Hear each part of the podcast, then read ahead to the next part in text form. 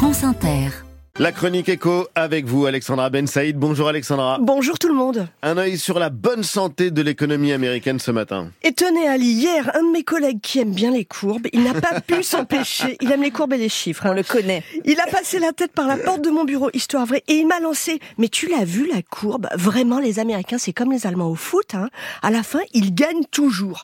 Alors bien sûr, mon collègue parlait de la une des échos. En fait, deux belles courbes en première page pour montrer la croissance des États-Unis depuis 2000 2020 comparée à celle de la zone euro. Ah oui. Et bien au-dessus, il y avait les Américains.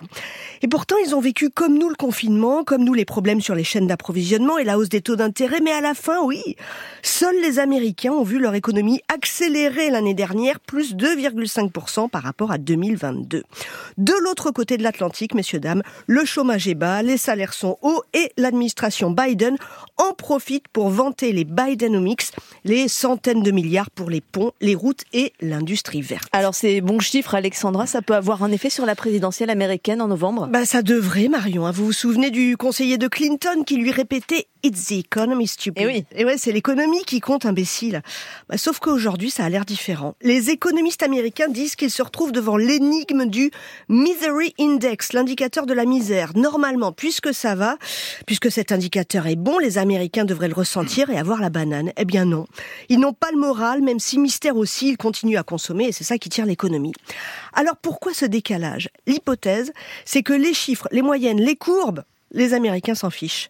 D'abord, il y a ceux qui n'ont juste pas de boulot et ceux-là, ils sont dans la misère. Et pour les autres, ce qui leur importe, c'est ce qu'ils achètent. Donc, la note de resto qui grimpe, les intérêts sur les prêts étudiants, l'inflation, ça les déprime et ça les déprime d'autant plus s'ils sont républicains. Quand même, la prise de conscience que pour l'économie chez eux, ça va, ça pourrait s'accélérer si si les taux d'intérêt commencent à baisser comme on s'y attend. C'est d'ailleurs pour ça qu'il y a quelques jours, le prix Nobel Paul Krugman a pris le pari que si la Fed diminue les taux avant novembre, eh bien Donald Trump va hurler au complot de la Banque centrale en faveur de Joe Biden. Et ça aurait quel effet sur l'économie si Trump revient?